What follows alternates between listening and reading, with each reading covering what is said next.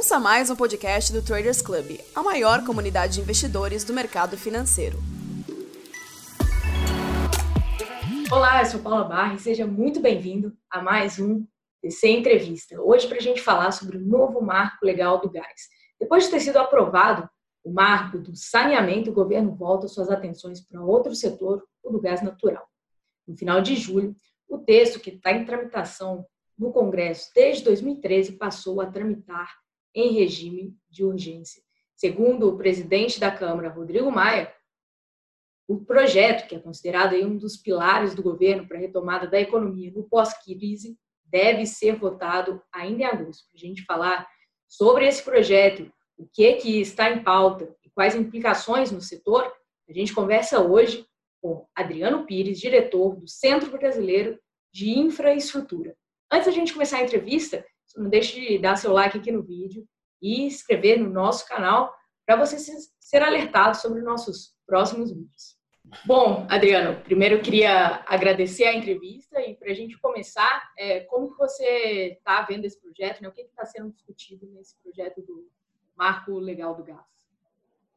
Olha, é, eu acho que a lei que está sendo discutida no Congresso, né, a Lei 6407 de 2013, né, que o pessoal chama da nova Lei do Gás, né, ela é, não é uma lei ruim, tá? Ela é uma lei tímida, né? Então, o grande mérito dela, né, a grande virtude da, dessa lei é que ela quer construir um novo marco regulatório para o gás natural no Brasil. Né? E, e, isso é muito importante, porque o atual marco regulatório ele não trouxe, que foi construído lá, a lei, a lei que está em vigor, ela foi sancionada pelo presidente Lula em 2009. E de lá para cá, né, você já tem aí praticamente aí 20 anos, né, é, é, você não teve os investimentos que todo mundo gostaria né, no mercado de gás. Né? Então, ela, ela praticamente não, não, não alterou em nada o mercado de gás e a gente continua uma participação muito pequena na matriz energética brasileira do gás natural, né? algo em torno aí de 13%. Então, todo mundo concorda que é preciso alterar esse marco legal, né? o que está vigente. Então, isso é a virtude da 6407 que tenta fazer isso. Né? Agora, eu acho que ela, ela é tímida, por quê? Porque ela só traz, na minha opinião, três grandes novidades. Né?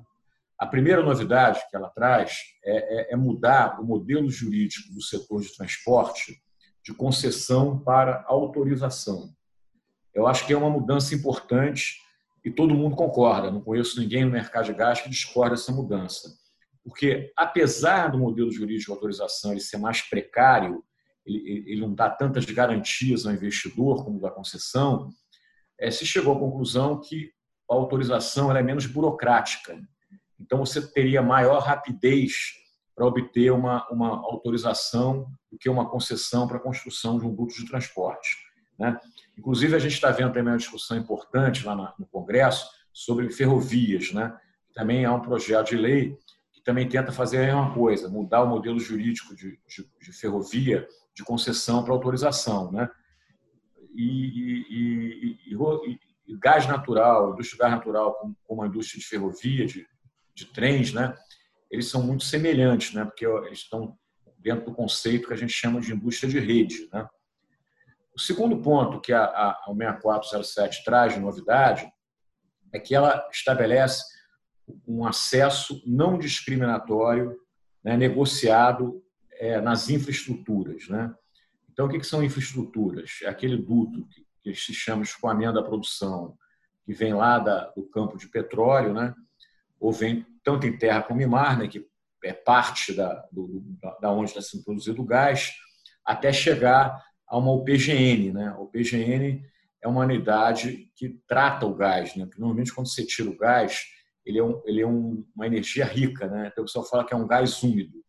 Quando ele entra na UPGN, ele, ele é tratado para quê? Para você tirar as partes ricas dele, que é GLP, gasolina, eteno, e transformar aquele gás úmido num gás seco, e aí você coloca ele no, no duto de transporte, né? vai até o Citygate, duto de distribuição, chega até o consumidor.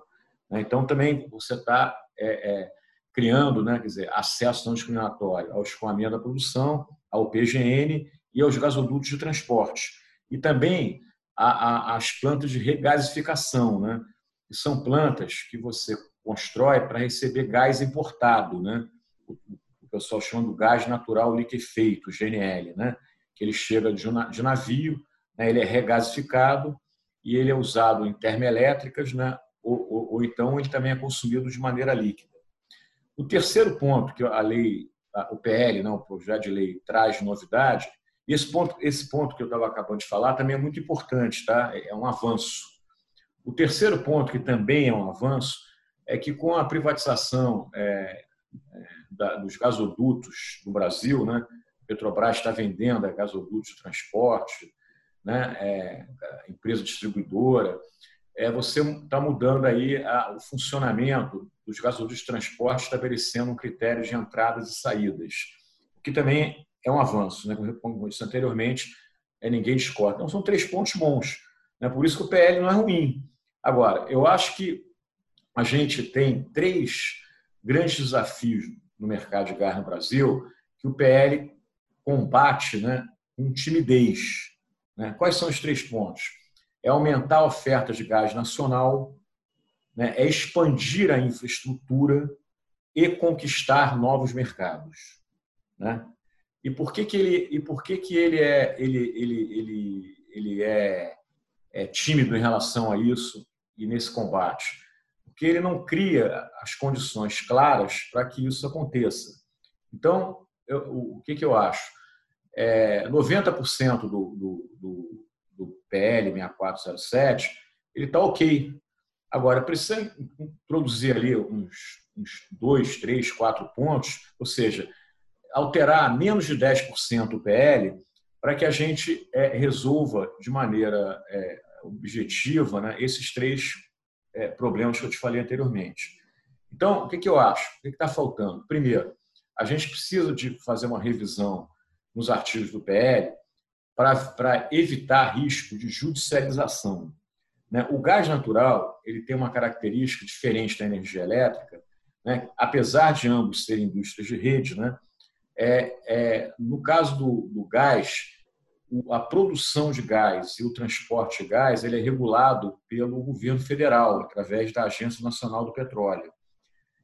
Do Citygate para frente, no segmento de distribuição barra comercialização, quem regula são os estados, né, da federação. Energia elétrica não, na energia elétrica o governo federal regula da produção até o consumidor. Né? Então, então, nos últimos anos, é, tem ocorrido aí questões de judicialização, porque é, há uma, uma certa é, dificuldade de se estabelecer uma fronteira de onde termina a regulação federal e começa a estadual. Né? Então, é, isso, é, isso, não é, isso a gente tem que evitar, essa judicialização que já ocorre hoje.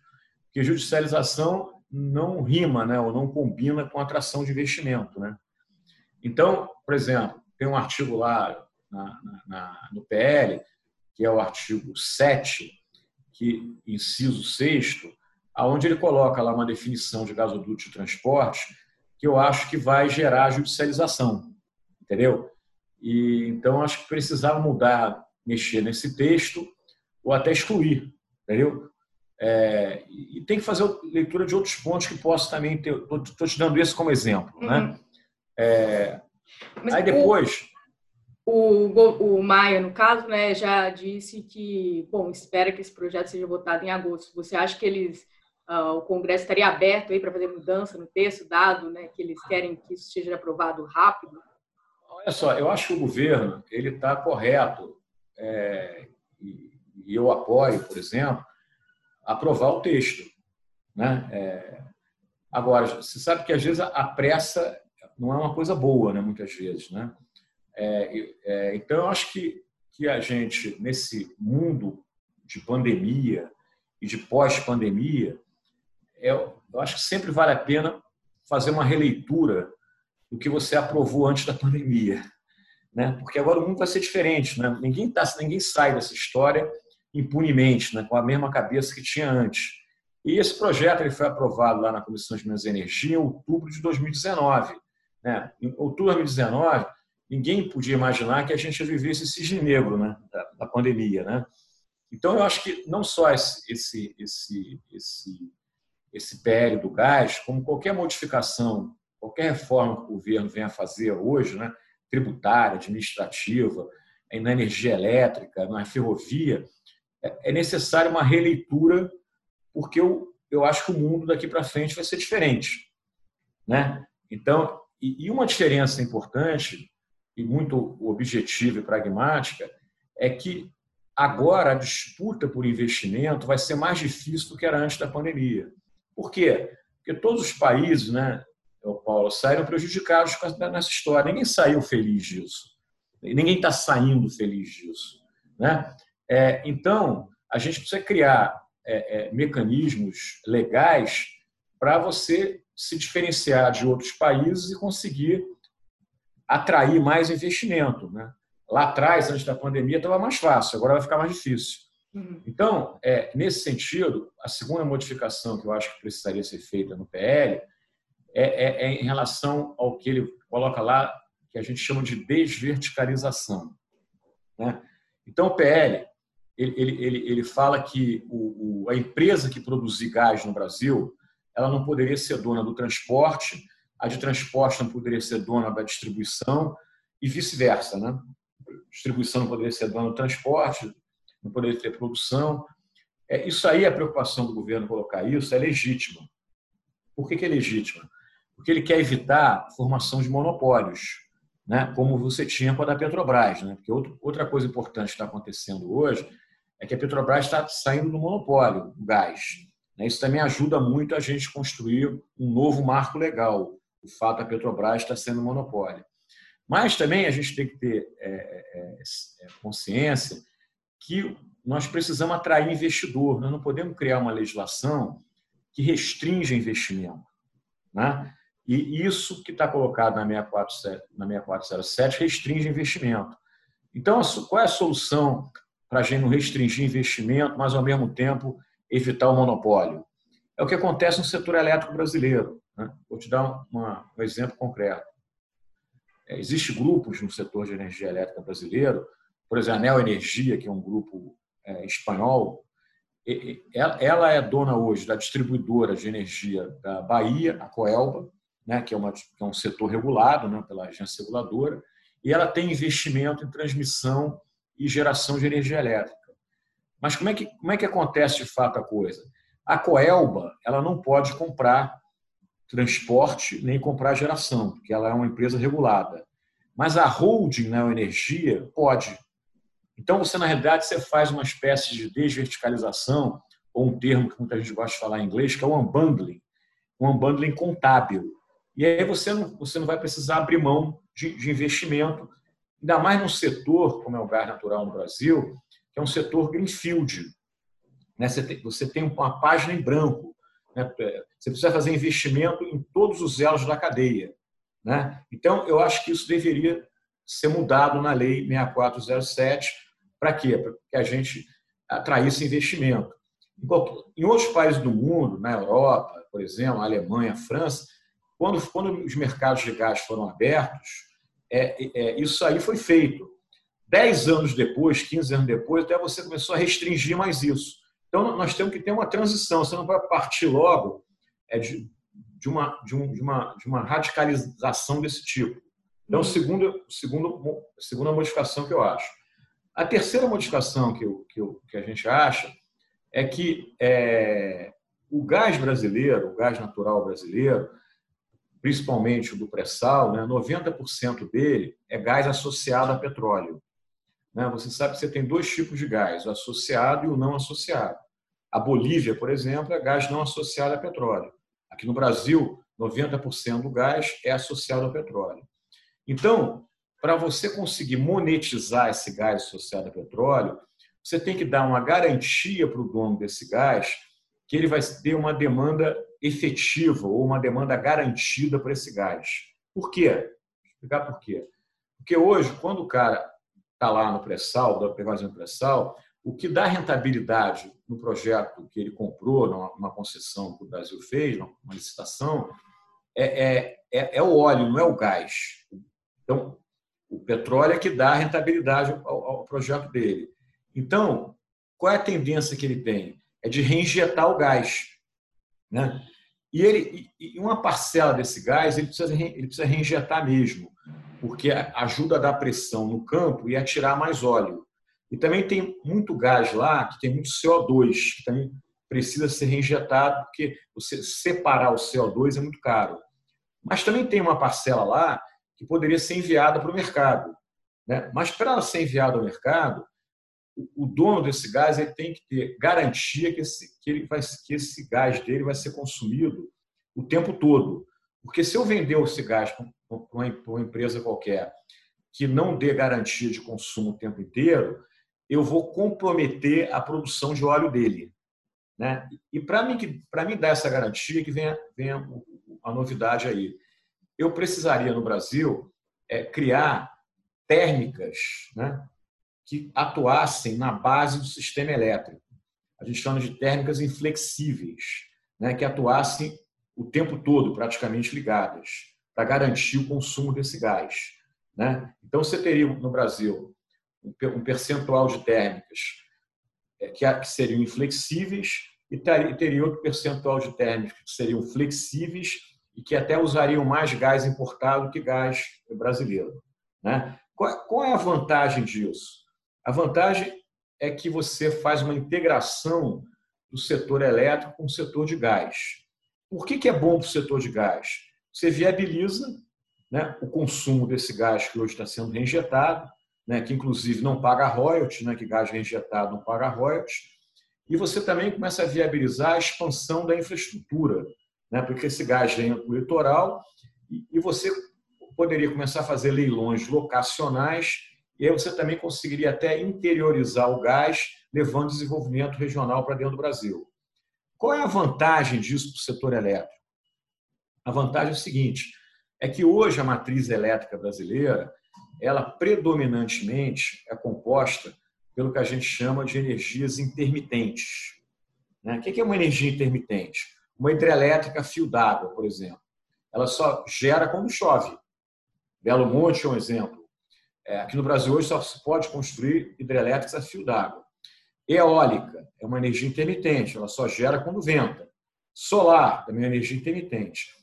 Então, quando você coloca uma térmica, é, uma quantidade X de megawatts na base do sistema elétrico, o que que, qual o benefício que isso gera para o setor elétrico? Primeiro, para a para a hidrelétrica, você vai começar a poder gerenciar melhor o nível do reservatório.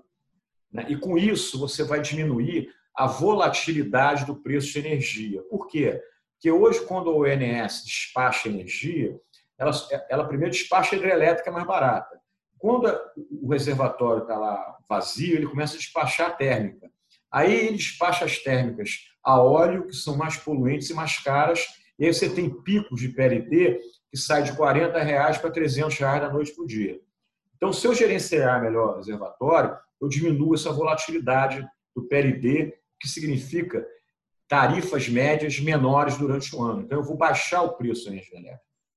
E outra coisa, hoje a água no Brasil, ela não é mais monopólio do setor elétrico como era antigamente. Hoje eu preciso de água para irrigação e preciso de água para saneamento. Você acabou de aprovar um modelo, um, perdão, um marco legal de saneamento no Brasil, né, depois de uma discussão aí imensa, sem água não tem saneamento. Né? Agora, por que, que a, a, a, a térmica na base é boa para renováveis? Né? Renováveis, eu estou falando aqui do vento do sol. Porque ela funcionaria como uma espécie de bateria virtual. Né? Porque hoje as baterias são muito caras ainda. Né? Então, então, eu, com uma térmica na base, eu garantiria a expansão da eólica e da solar na matriz elétrica brasileira com resiliência e com segurança de abastecimento. Né? Por isso eu estou falando aqui é que no mundo inteiro se fala que o gás é a energia da transição né? para, uma, para uma matriz 100% limpa daqui a 30, 40 anos. Né? Então, o Brasil está muito atrasado em relação a isso. Entendeu? Então, eu acho que esses seriam, assim, talvez os três pontos principais que, que, poder, que deveriam ser mudados. Tem outras coisas que eu acho que poderiam entrar. Eu acho que, eu, eu, acho que eu defendo que deveria ter um operador do sistema de gás, como tem de energia elétrica, uma câmara de, de, de compensação e liquidação de contratos, como tem na energia elétrica. Mas isso aí, tá, mas aí tem um argumento. Ah, Adriano, você tem tão pouco quilômetro de duto ainda, talvez não valha a pena criar essas instituições agora, porque vai aumentar custo. Né? Deixa para criar isso daqui a, a, uns anos, quando você tiver aí é, mais quilômetros de duto construído. Tudo bem, eu não vou discordar disso, tá? Eu, eu acho que, enfim. É, agora, esses três pontos que eu falei para você, na minha opinião, eles são essenciais e fundamentais para a gente acelerar o crescimento do gás da matriz energética e elétrica brasileira nesse mundo pós-pandemia. Hum. Entendeu? E provavelmente eles não foram olhados com detalhe lá atrás, que o mundo era outro. Mudou. Né? Mas não é, nem eu nem você somos culpados disso. A gente tem que se adaptar às circunstâncias. Então, então é um pouco isso que eu vejo, entendeu, Paulo? É, exatamente, até isso que eu ia te perguntar, por que, que o Brasil ele ficou tão atrasado nessa expansão do setor de gás? É, qual que é o nosso é, cenário hoje gás comparado aos Estados Unidos ou a um outro país que tem esse setor mais desenvolvido? É. E, e, Não, pode falar, depois eu, eu dou complemento. Olha, o, o, Brasil ficou muito atrasado na área de gás. A, a grande explicação é o monopólio da Petrobras. Uhum. Né? A Petrobras era uma empresa que ela tinha um monopólio que eu, que eu chamo de vertical e horizontal na área de gás. Vertical por quê? Porque ela era a única que importava gás, a única que produzia gás, a única que transportava gás e ela tinha participação em 19 empresas distribuidoras de gás. Então, esse monopólio, monopólio é uma coisa que nunca é boa, né? É, nem para ninguém, nem monopólio privado, nem monopólio público, né? Porque você acaba botando, gerando uma ineficiência grande e também os preços ficam mais altos, porque o monopolista ele coloca no preço o poder de monopólio dele. Por isso o gás no Brasil sempre foi uma coisa cara, tá? É, isso fez com que o Brasil ficasse muito atrasado em relação aos países. Então, vou te dar um exemplo assim extremo. Estados Unidos hoje tem 4,5 milhões de quilômetros de gasodutos, juntando gasodutos transporte e distribuição. O Brasil tem 40 mil. É 100 vezes menor do que os Estados Unidos. O Brasil tem uma rede de gasodutos menor que a Argentina, menor que a Colômbia, menor que a França, menor que a Bélgica, entendeu? Isso tudo é, é, é, é função é de que a principal causa é o monopólio da Petrobras, que agora está desaparecendo. A Petrobras fez um acordo com o CAS para vender uma série de ativos na área de gás, né? E, e, e, e, também você tinha um segundo aspecto que o Brasil sempre foi um grande importador de gás, né? Ah, quem desenvolveu o mercado de gás no Brasil nos últimos anos foi a construção do gasoduto Brasil-Bolívia. Né? Se você não tivesse Brasil-Bolívia, a situação aqui era pior ainda. Tá?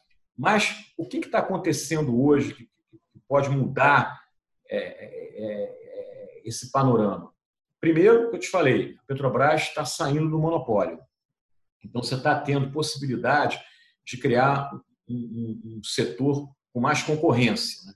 Lembra que a indústria de gás ela é igual indústria elétrica, que ela tem concorrência na produção e depois é um monopólio natural no transporte e distribuição. Né? Então, na produção é preço, no transporte e, e na distribuição é tarifa.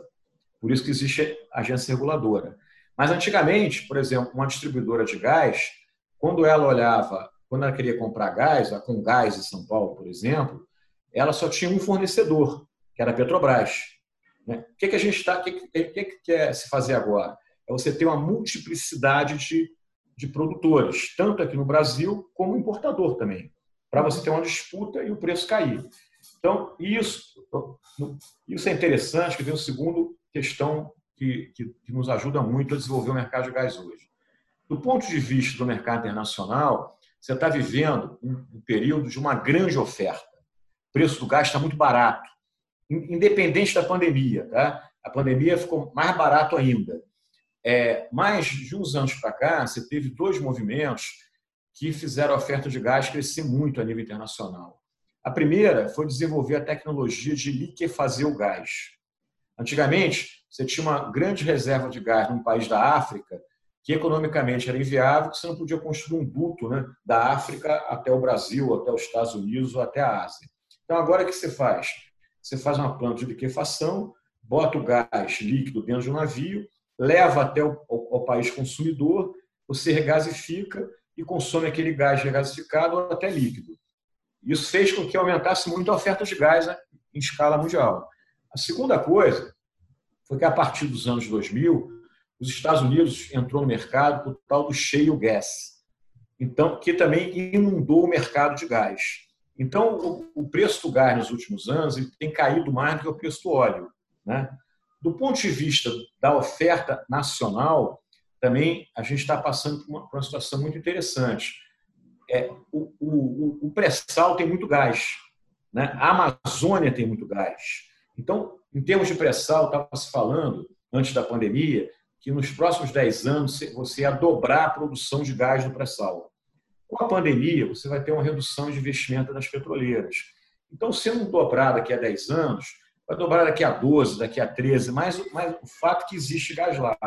Então, essa conjugação é, é, é, de fim do monopólio da Petrobras, mais um aumento de oferta, tanto a nível internacional como nacional, nos dá uma chance real de realmente conseguir finalmente desenvolver o mercado de gás no Brasil. Uhum. Essa questão da, a, do aumento de oferta, queda de preço, é até uma das bandeiras do governo quando ele defende esse projeto, esse novo marco de gás, é, baratear né, o custo do gás.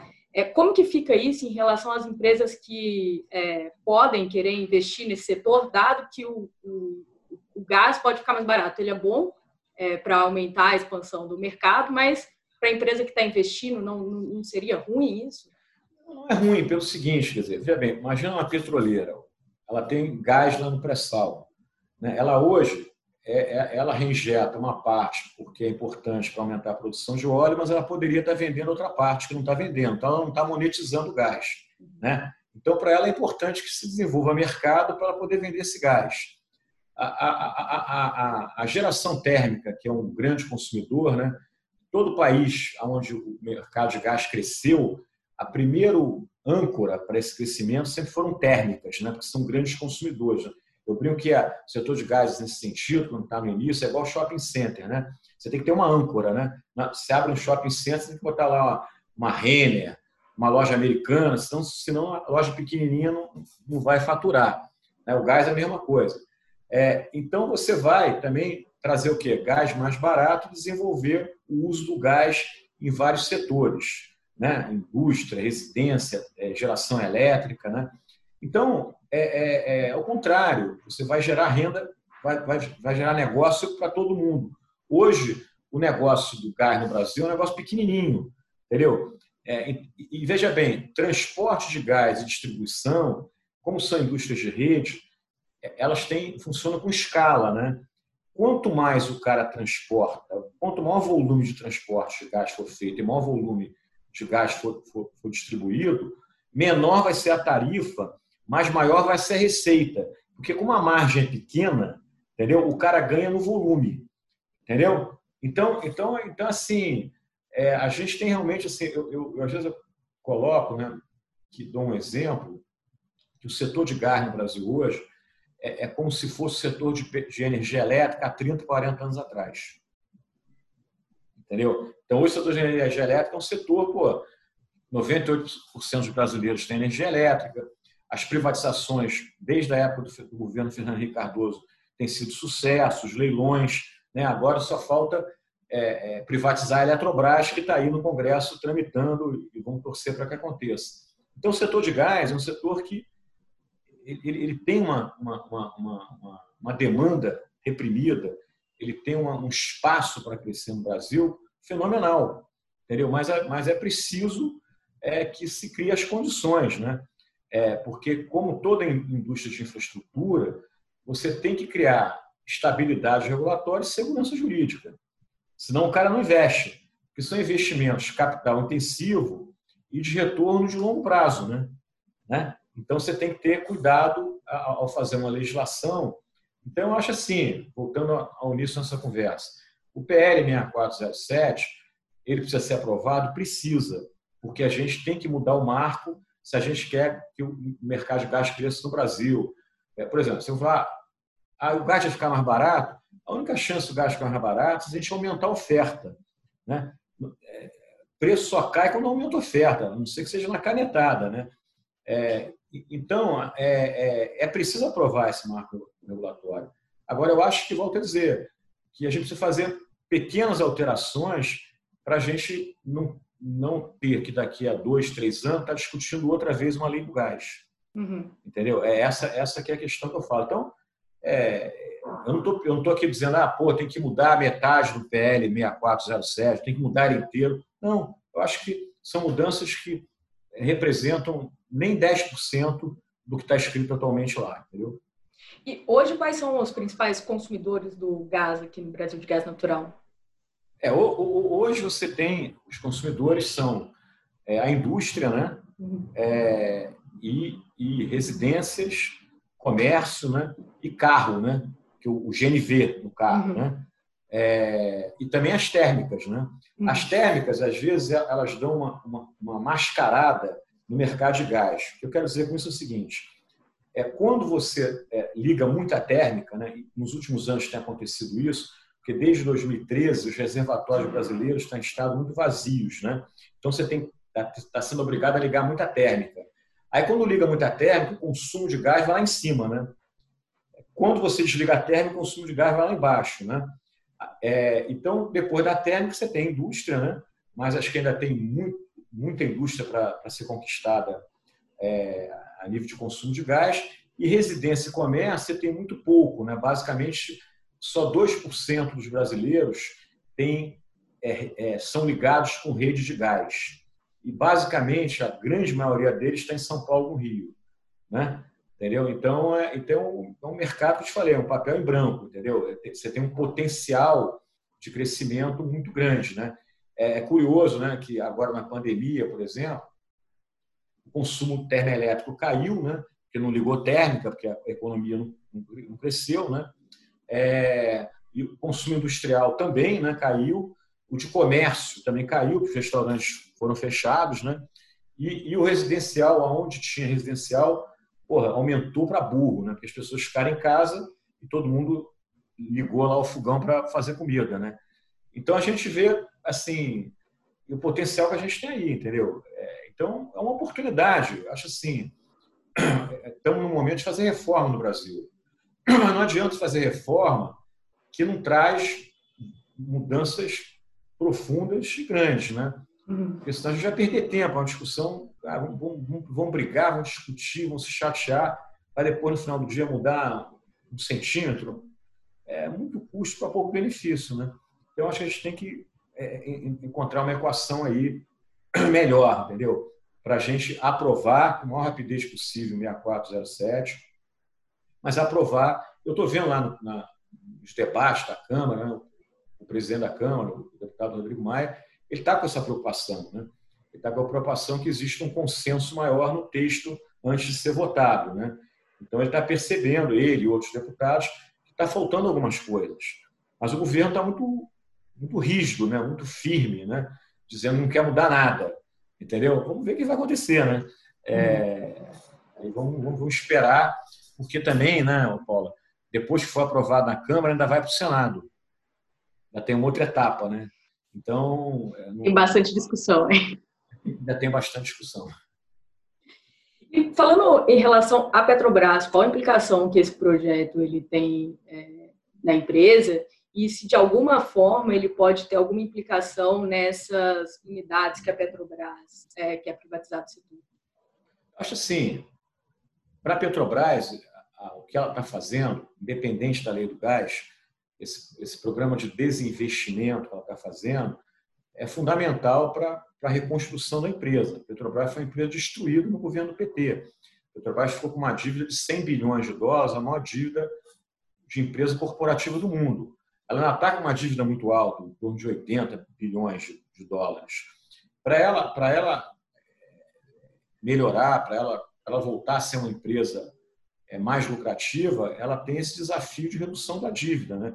Que aquele indicador, né, é, dívida líquida e EBITDA da Petrobras, ele é muito alto em relação às, às suas congêneres, né, as outras petroleiras.